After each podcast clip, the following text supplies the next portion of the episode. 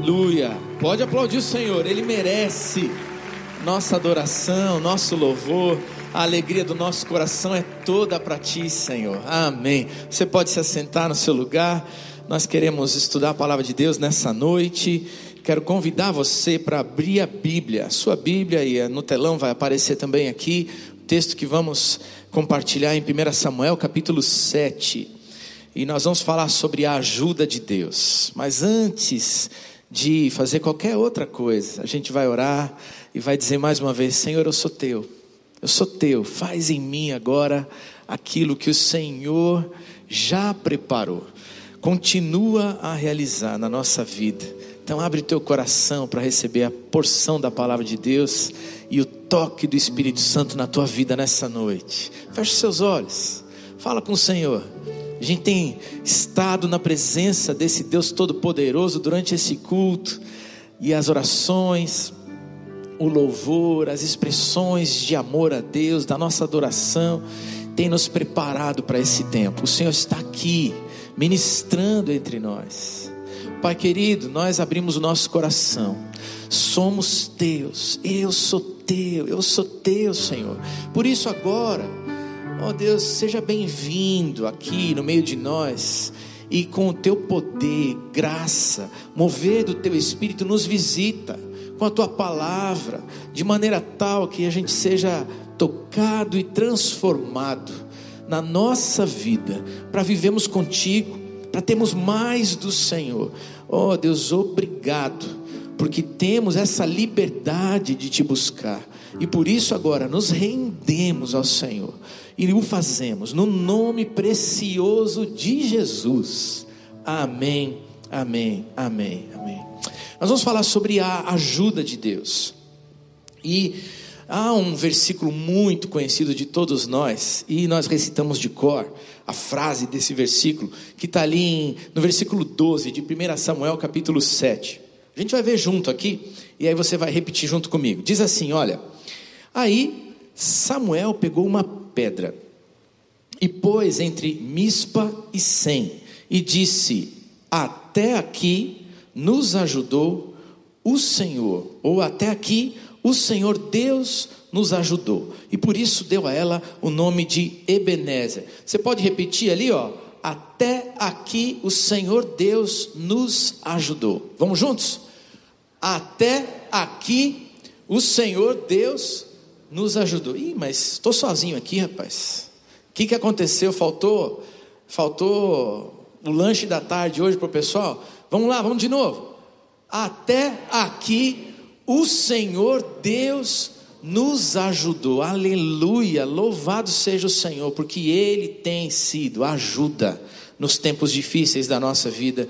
Mas eu quero contar para você por que, que o profeta Samuel fez isso. Ele pegou uma pedra colocou no meio do caminho entre Mispa e Sem e disse: Até aqui nos ajudou o Senhor. Essa pedra deveria ser um memorial de fé, para que o povo se lembrasse de que a ajuda vem de quem?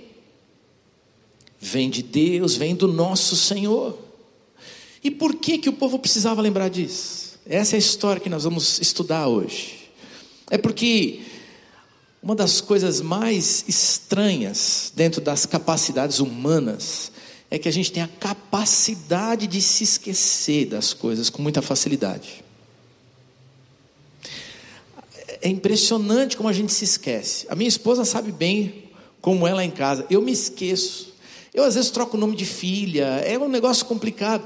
Eu me esqueço. E a gente se esquece de quem Deus é e do que Ele pode fazer.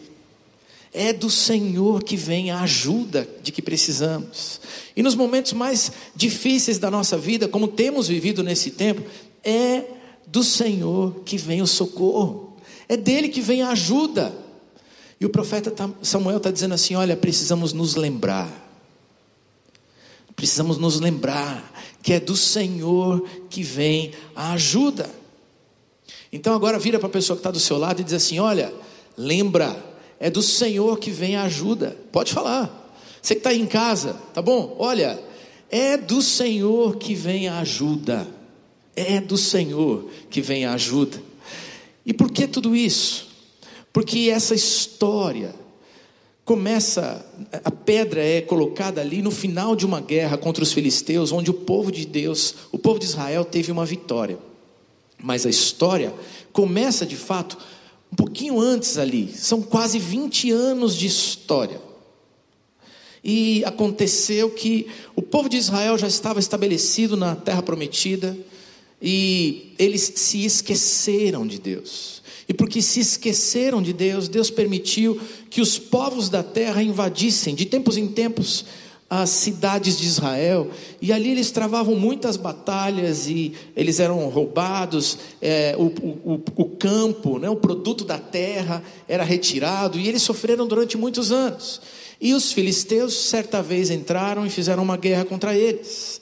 Naquela guerra, o povo distante de Deus, o povo de Israel, esquecido de Deus, ele foi para aquela luta e ele fez algo que muitas vezes é, as pessoas de hoje em dia também é, correm o risco de fazer. Eles quiseram usar Deus como se fosse ah, um amuleto de sorte ou o gênio da lâmpada.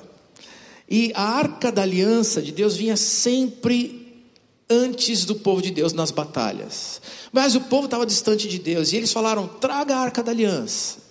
Como quem diz: agora a gente vai trazer Deus para perto da gente e tudo vai acontecer da maneira correta. Mas o coração estava longe de Deus.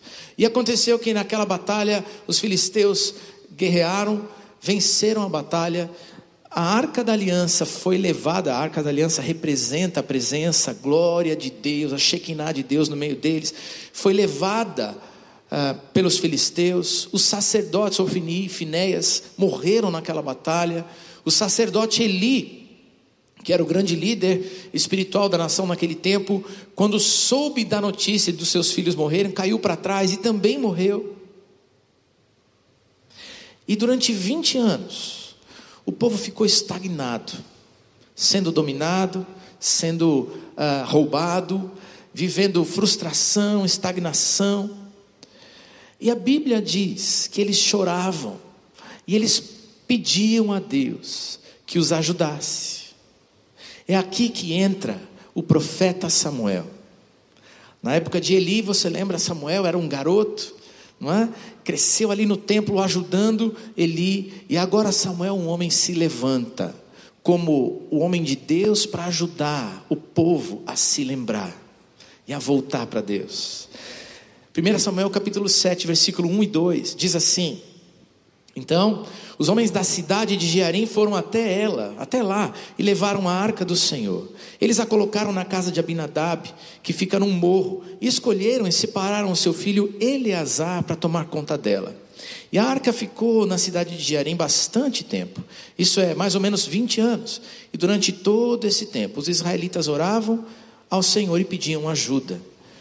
Veja só, já fazia 20 anos que eles oravam, choravam, pedindo ajuda. Mas eles colocaram a arca do Senhor, porque a arca do Senhor foi até a terra dos filisteus e Deus se manifestou com tanto poder no meio dos filisteus que eles ficaram com temor de Deus e devolveram a arca para Israel. Mas sabe o que Israel fez? Ao invés de trazer Deus de novo para o centro da vida, eles desrespeitaram as ordens de Deus e 70 homens olharam para aquela arca. Quando olharam para a arca, é, desrespeitando, desonrando a, a, ao Senhor, aqueles 70 homens morreram. E aí o povo ficou com tanto medo de Deus que disse: Nós vamos fazer uma coisa, vamos deixar a arca lá numa cidadezinha e vamos colocar alguém para cuidar dela.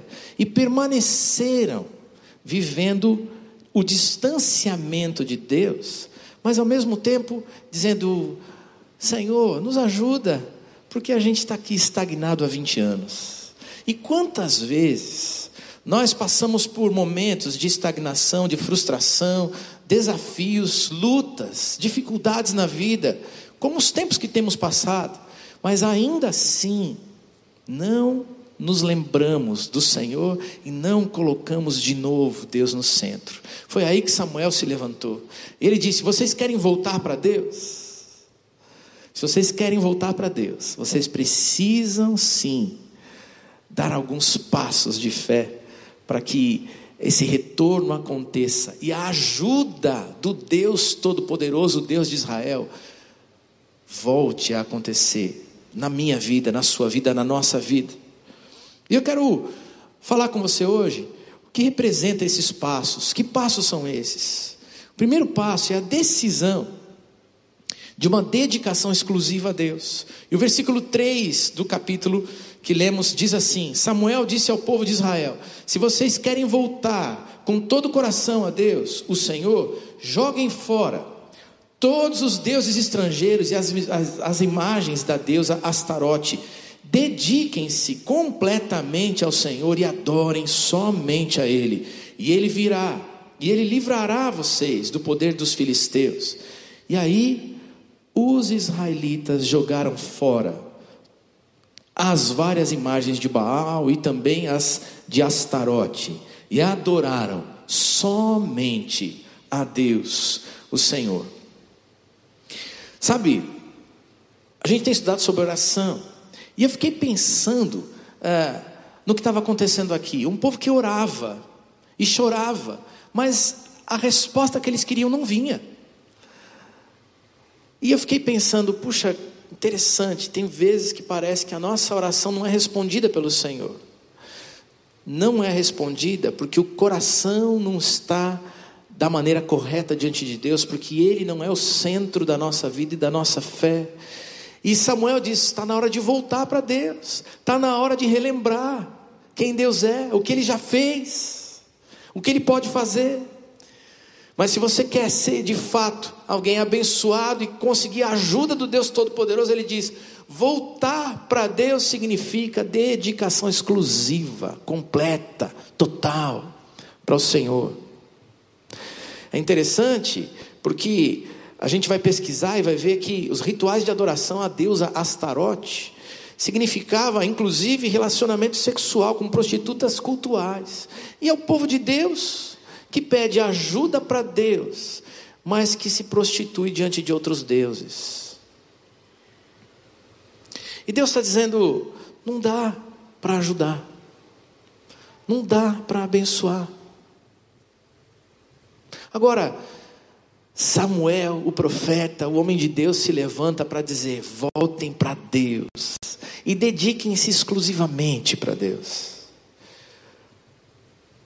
A gente fica pensando no nosso Brasil, nos dilemas, nos sofrimentos de tantas e tantas anos de história. A gente fica vendo as lutas que travamos hoje. E a gente vai ver que salvação vem quando um povo se une, como o pastor Paulo Davi estava colocando hoje aqui, unidos ao buscar a Deus. Quando um povo se une para reconhecer, Senhor, nós precisamos do Senhor. Nós queremos a tua ajuda. E esse povo então começa a limpar, fazer uma limpa e tirar fora tudo aquilo que toma o lugar de Deus na sua vida. Essa é uma das coisas que nós precisamos fazer hoje. Quantos deuses do nosso tempo nos distraem? Tiram o nosso tempo, o nosso foco, a nossa atenção, tiram o tempo que deveríamos dar para Deus.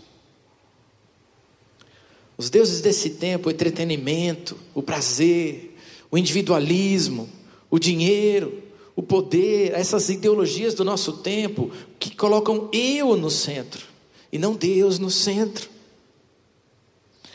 Mas à medida que a gente começa a colocar Deus no centro e tirar fora todos os outros deuses, a ajuda vem e o socorro do Senhor vem. Não dá para adorar ou tentar adorar a Deus e a outros deuses. A Bíblia diz: não é possível adorar a Deus e o dinheiro. Ou o dinheiro é teu Deus, ou o Senhor é teu Deus. E a Bíblia não está querendo dizer que você não possa é, buscar um pouquinho mais de recursos para a sua vida, não é isso que ela está dizendo. Ela só está dizendo que você não pode deixar isso controlar a sua vida, que você não deve viver escravizado pelo dinheiro, e que o Deus da tua vida precisa ser o Senhor verdadeiro, o Deus Todo-Poderoso. Onde é que está teu coração?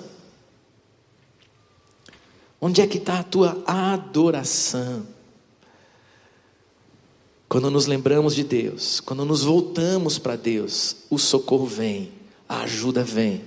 Coloca Deus no centro da tua vida. E o Senhor fará maravilhas de novo. Segundo passo que nós precisamos estudar, que nós precisamos nos lembrar. Lembra da pedra Ebenezer? Até aqui nos ajudou o Senhor, um memorial para a nossa vida. Segunda, segundo passo que devemos nos lembrar de dar para voltar para Deus é um arrependimento verdadeiro. Não é só agora a limpa dos outros deuses para buscarmos a Deus e adorarmos a Deus, mas um profundo e sincero sentimento de arrependimento. E quando nós fazemos isso, a ajuda do Senhor vem. Versículo 5. Então Samuel mandou que todos os israelitas se reunissem em Mispa e prometeu que ali oraria por eles ao Senhor. E assim todos eles se reuniram em Mispa, tiraram água e a derramaram em oferta ao Senhor, jejuaram o dia todo e disseram: Nós pecamos contra Deus. E agora o profeta Samuel está lembrando mais uma vez o povo. É preciso, como a palavra de Deus diz em Lamentações capítulo 3, trazer a memória o que pode dar esperança. É preciso se lembrar e como nós somos esquecidos de Deus e daquilo que Ele faz. Ele diz: quer voltar para Deus? Lembra de chegar à presença dEle com um arrependimento sincero. Mispa é o lugar da torre de vigia. É o lugar onde há 20 anos atrás eles tinham perdido aquela batalha e a arca do Senhor tinha sido levada embora e eles tinham tentado manipular a Deus. Mas agora, Samuel diz: vamos voltar para lá, juntos, unidos, e eu vou orar por vocês. E aí o povo vai até aquele lugar, que era o lugar que lembrava a tragédia da derrota a, o afastamento de Deus, porque a arca foi, tinha sido levada para a Filisteia. E eles vão para aquele lugar para receber oração. E Samuel diz: Eu vou orar, pedindo a Deus ajuda para o povo de Israel. Mas algo lindo acontece. Samuel chega com todo o povo, e não é só Samuel que ora, porque o povo unido, chora na presença de Deus e reconhece que está afastado de Deus. Tão diferente daquilo que eles fizeram há 20 anos atrás. Há 20 anos atrás, cheios de si mesmos, dessas ideologias do eu, como a gente tem falado aqui, vivemos tanto disso no nosso tempo, eles tinham tentado dizer assim: olha, com a arca da aliança a gente pode tudo. Mas agora, eles iam chorando prostrados na presença de Deus. E não era só o profeta que orava, mas o povo dizia: Senhor, nós erramos contigo, nós precisamos do teu perdão. é interessante ver que não era só o arrependimento, mas um grande movimento de jejum e de oração. E o versículo que nós lemos diz que eles nem água tomaram, derramaram a água na presença do Senhor, para que fosse um jejum total e absoluto, para dizer: nós estamos profundamente arrependidos e queremos voltar para o Senhor. E quando nós nos voltamos para Deus, com um arrependimento sincero, a ajuda do Senhor vem. Eu estava ouvindo minha esposa essa semana ela estava falando de uma reunião das esposas de pastor. Elas se reúnem uma vez ao mês para estarem juntas, para orarem. E achei tão bonito o movimento da oração. Elas estavam ali compartilhando e iam orar juntas. E então, fiquem tranquilas, as esposas de pastor, eu não sei tudo o que aconteceu na reunião, né? É reunião das meninas, né? Deixar, né? Tem que ser delas, tá bom? Mas ela me contou algo bonito. Ela disse assim: a gente começou a falar sobre o que cada uma estava vivendo na presença de Deus. E uma disse: Olha, Deus tem me falado para levantar mais cedo e orar. E me dedicar ao Senhor em oração. A outra disse: Puxa, eu tenho feito isso também. Estou acordando tal hora. E a outra disse: Eu também, eu também. E de repente, elas perceberam que o Senhor estava falando com cada uma delas. E era um movimento santo de Deus para que houvesse essa aproximação, e um movimento de oração, de dizer: Senhor, nos ajuda nesse tempo. E elas oraram, essa era uma reunião de noite. No dia seguinte, elas começaram a conversar e disseram: Olha, hoje meu filho dormiu bem, hoje foi tudo bem, porque de repente elas perceberam que estavam unidas num movimento de oração que o próprio Deus tinha plantado no coração delas. Meus irmãos, assim como nós ouvimos no culto hoje, quando nós nos unimos para orar a Deus, para buscar a Deus, para adorar a Deus, para reconhecer quem Ele é e quem eu sou. Eu sou imerecedor da graça, da manifestação do poder, da ajuda de Deus. Mas, Senhor, nós precisamos de Ti, eu preciso, minha casa precisa, meu país precisa. Quando nós nos voltamos em arrependimento, pedindo perdão, num santo movimento de oração, o Senhor nos visita e a ajuda do Senhor vem. Me lembro do aniversário da igreja, agora, alguns dias atrás, e o pastor Pascoal pregou um sermão tão lindo. Na nossa célula, o nosso líder disse um sermão profético, não é? Para o que seria de nós, que igreja nós escolhemos ser no futuro. E o pastor disse: Você quer ser a igreja que retrocede ou você quer ser a igreja que avança? E naquele dia, eu senti é, do Senhor, do Espírito Santo, de naquela, naquele apelo, me ajoelhar e orar ali no banco. Estava sentado aqui com os pastores e eu não faço isso toda vez ou todo culto, mas aquele dia o Espírito Santo me falou sobre isso. E eu me ajoelhei ali e orei e falei: Eu quero ser aquele que avança, Senhor. Mas sabe, quando eu estava estudando esse texto para a gente compartilhar nessa noite, o Espírito voltou a falar no meu coração. Ele disse: Marcílio, eu não quero que você seja aquele que se ajoelha só na reunião da igreja, mas que esse se ajoelhar e se prostrar diante do Senhor, escolhendo a Deus, seja algo que você faz todos os dias da sua vida, lá na tua casa. E eu falei: Senhor, eu, eu entendi, eu quero, eu quero ser aquele que vem com um coração sincero te amar, te buscar, reconhecer quem eu sou, reconhecer quem o Senhor é e dizer: Me ajuda, Senhor. Vem com o teu poder, com a tua graça sobre a minha vida, sobre a minha família, sobre a minha cidade, sobre o meu país. Meus irmãos, não será dos vários decretos dos nossos políticos que virá a salvação da nossa terra. Ou nós oramos a Deus, ou nós confiamos em Deus e nos voltamos para Deus, ou nós vamos continuar passando por essa luta que parece que não tem fim. Mas eu creio, eu creio que vai passar, eu creio, mas não é só uma praga que vai passar, não. Vai passar a oportunidade da gente se arrepender e da gente voltar para Deus.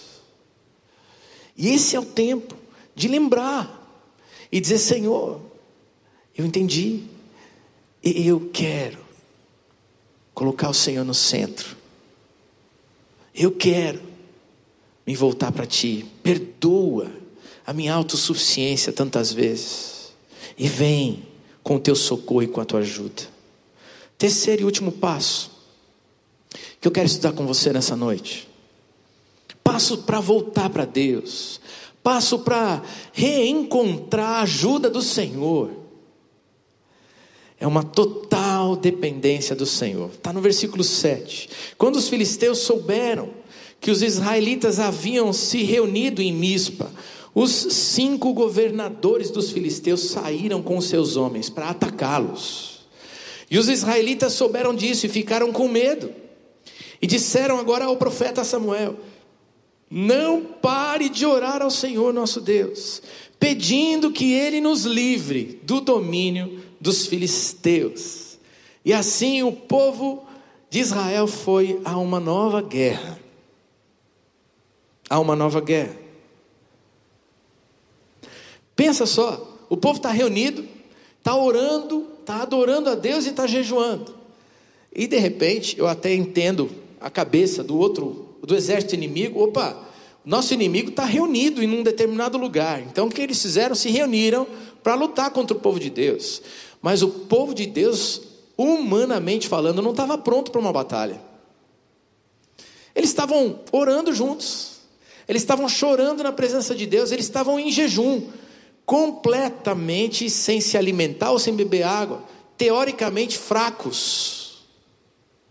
Mas é nesse momento que cinco governadores do povo inimigo se reúnem de grandes cidades estados dos filisteus e vão, vão contra Israel, vão marchando contra e dizem: agora nós vamos derrotar o nosso inimigo, de uma vez por todas. E é assim, quando nós humanamente parecemos estar despreparados, mas estamos prostrados diante do nosso Deus, que o Senhor luta por nós, e que a ajuda do, do céu vem, e que o socorro do Deus Todo-Poderoso chega sobre a nossa vida. Versículo 10 e versículo 11, olha o que Deus fez. Enquanto Samuel estava oferecendo sacrifício, os filisteus avançaram contra os israelitas, mas o Senhor os atacou com fortes trovoadas. E eles ficaram em completa confusão e fugiram. E os israelitas saíram de Mispa e perseguiram os filisteus até Betcar, matando-os pelo caminho. E ali houve grande vitória e grande libertação.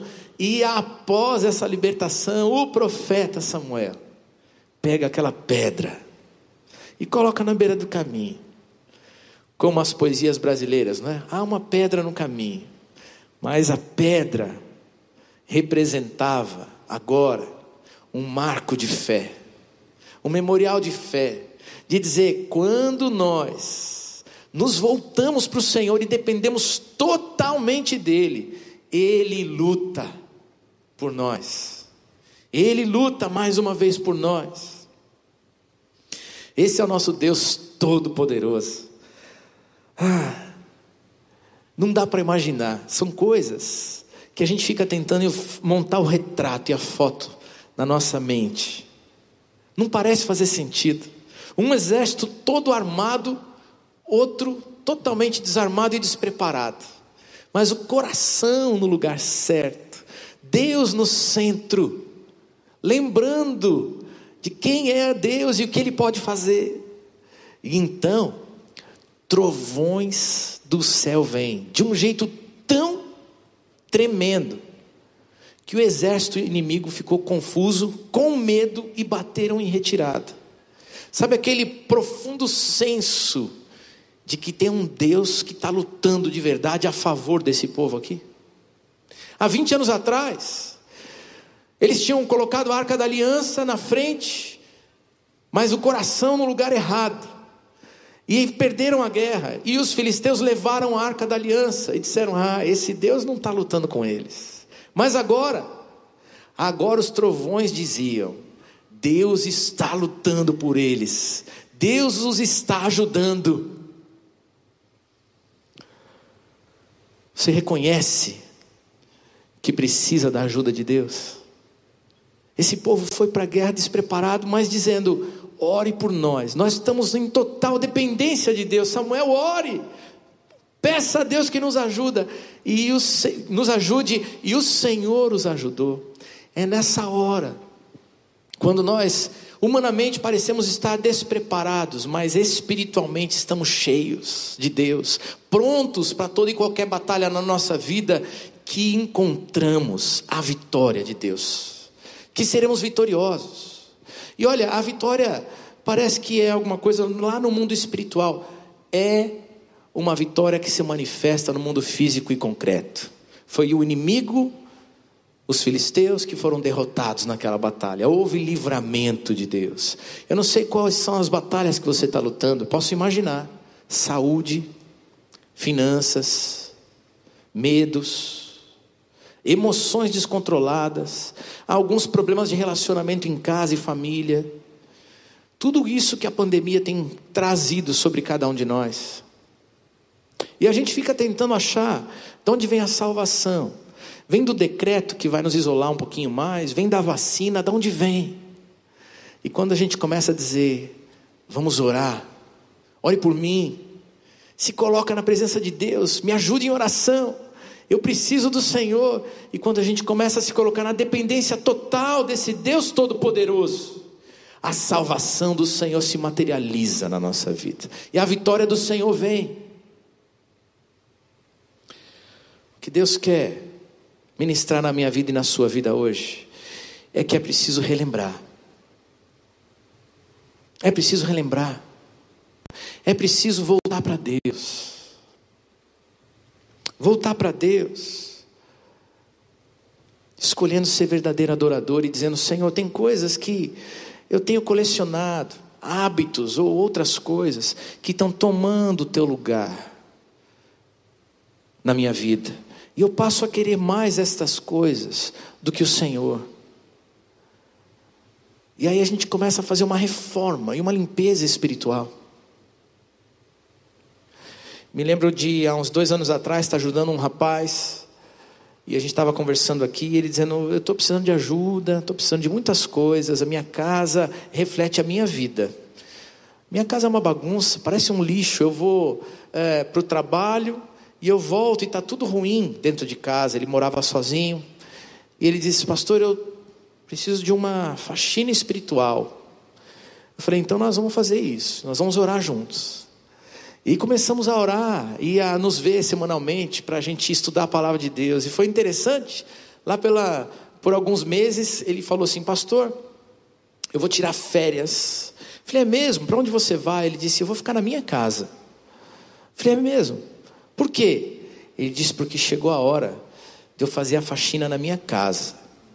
Porque a faxina que Deus está fazendo na minha vida está se traduzindo também dentro da minha casa. Eu quero a minha casa organizada, bonita, do jeito certo para Deus. Está na hora da gente fazer uma faxina na nossa vida. Está na hora da gente olhar para dentro de nós mesmos e dizer: Senhor, tem coisas que estão tomando o teu lugar e eu agora quero me livrar delas. Quero colocar diante do Senhor no teu altar e abrir mão, porque eu quero o Senhor como Deus verdadeiro na minha vida. Está na hora de, como povo e como nação, talvez como família na nossa casa, dizer: Senhor, perdão pelo distanciamento que temos tido do Senhor. É tempo de voltar. É tempo de voltar e arrepender. Arrepender-se dos erros cometidos, das escolhas erradas e dizer: Senhor, estou de volta. Eu quero o Senhor aqui no centro. Está na hora de dizer: Senhor, sim, existem recursos humanos, existe vacina, existe é, é, cuidados como o álcool gel e tantas outras coisas para nos livrar dos males que estamos vivendo, mas nós escolhemos depender do Senhor. É do Senhor que a salvação vem. E nós queremos colocar a nossa vida hoje no altar do Senhor. Eu quero orar nessa noite. Quero orar com gente que entende que a salvação e a ajuda vem de Deus. Está na hora da gente fazer da nossa vida, na nossa vida, um memorial de fé. Ebenezer. A ajuda vem do Senhor. Até aqui o Senhor nos ajudou. Mas e o futuro? Ah, o futuro virá com poder, com manifestação da graça, com salvação e livramento do Senhor, com a ajuda de Deus, na medida que nós nos voltarmos para Deus, na medida que nós nos colocamos diante, nos colocarmos diante dele e dissermos: Senhor, toma o teu lugar, toma o teu lugar no centro da minha vida. Eu queria orar com você nessa noite. Se você tem ouvido a voz do Senhor, se você tem entendido que, como pessoa, como família, como nação, nós precisamos nos unir e relembrar e trazer a memória. E hoje colocar um marco espiritual na nossa vida. Ebenezer, o Senhor é quem ajuda. Então eu queria te convidar a ficar de pé no seu lugar, para que nós oremos ao Senhor, para que nós nos entreguemos ao Senhor mais uma vez, para que na tua vida, nos teus negócios, na tua família, talvez aí no hospital onde você está. Talvez você esteja assistindo do hospital. Talvez você esteja no carro ouvindo pelo rádio. Aí a ajuda do Senhor se manifeste. Para tudo agora, para a gente poder dizer: Senhor, vem, vem, porque eu estou colocando o meu coração no lugar certo e eu te quero no centro da minha vida. Vamos orar? Oh Deus querido, obrigado pela tua palavra. Obrigado, Deus, porque ela é viva, ela fala conosco nos dias de hoje. Obrigado, Deus, porque na tua santa sabedoria o Senhor usa experiências passadas do teu povo, diante de tantas dificuldades, para ministrar na nossa vida, para nos tocar hoje. Oh Deus, obrigado porque nós podemos ter a tua palavra como memorial para nossa fé. Mas, Senhor, hoje nós queremos fazer deste culto, deste momento, um memorial de fé. Nós queremos hoje, assim, de pé no nosso lugar, dizer: Senhor, o socorro e a salvação só vem de Ti. Nós queremos colocar o Senhor no lugar certo, no centro da nossa vida. Oh Deus, nós nos voltamos para Ti, não mais estagnados, não mais frustrados, não mais chorando, mas escolhendo outros deuses, vivendo com o coração dividido, não mais. Senhor, toma o teu lugar. Vem, Senhor, reinar sobre a vida de cada um de nós, na minha vida, na vida dos meus irmãos aqui, na vida das pessoas que estão conosco pela internet, pelo rádio, pelas redes sociais, pela televisão. Em nome de Jesus, vem, vem, Senhor, e derrama do teu espírito, da tua graça, do teu poder o socorro do Senhor, a ajuda do Senhor. Nós cremos que a cura vem, que a praga vai passar, mas Senhor, em nome de Jesus, faz isso encontrando na gente corações abertos para o Senhor. Nós te queremos, Pai, mais de ti, mais de ti, mais de ti na nossa vida. Nós nos rendemos ao Senhor.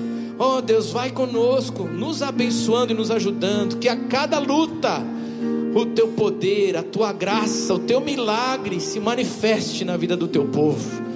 Nós nos rendemos a ti e o fazemos no nome de Jesus. Amém. E amém. Aleluia. Louvado seja o Senhor. Terminemos o nosso culto aqui adorando a Deus.